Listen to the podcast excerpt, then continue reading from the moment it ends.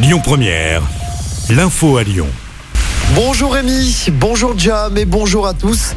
La vaccination des enfants de 5 à 11 ans au programme d'un nouveau conseil de défense sanitaire à l'Elysée aujourd'hui. Un calendrier précis pourrait être annoncé alors que la situation sanitaire continue de se dégrader. Encore 42 000 nouveaux cas pour la journée d'hier. Plus de 2000 personnes sont actuellement en service de réanimation. Dans ce contexte, les vacances de Noël pourraient être anticipées.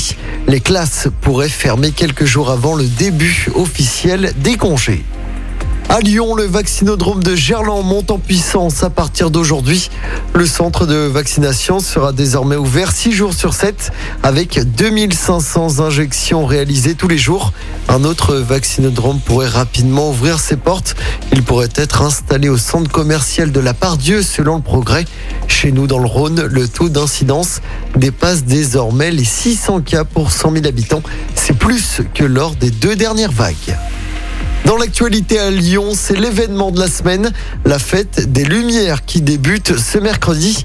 Ça va durer jusqu'à samedi 31 œuvres sur 27 sites. Une conférence de presse est prévue demain après-midi pour faire le point sur les mesures sanitaires et sur le dispositif de sécurité.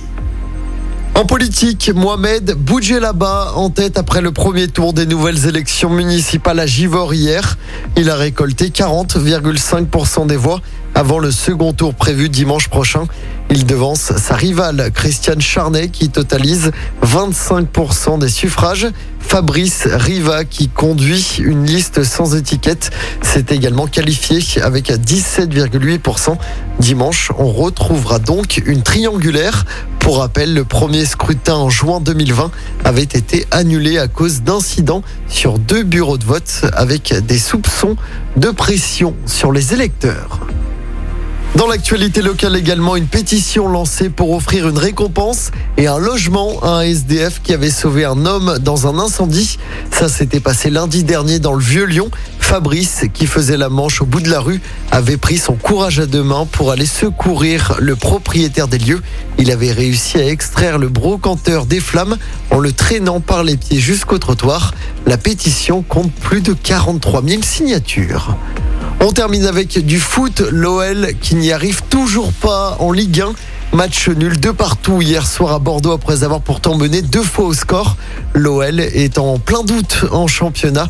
Le club lyonnais pointe désormais à la 12e place du classement à 6 points du podium. Prochain match pour Lyon, ce sera dimanche prochain à 13h sur la pelouse de Lille.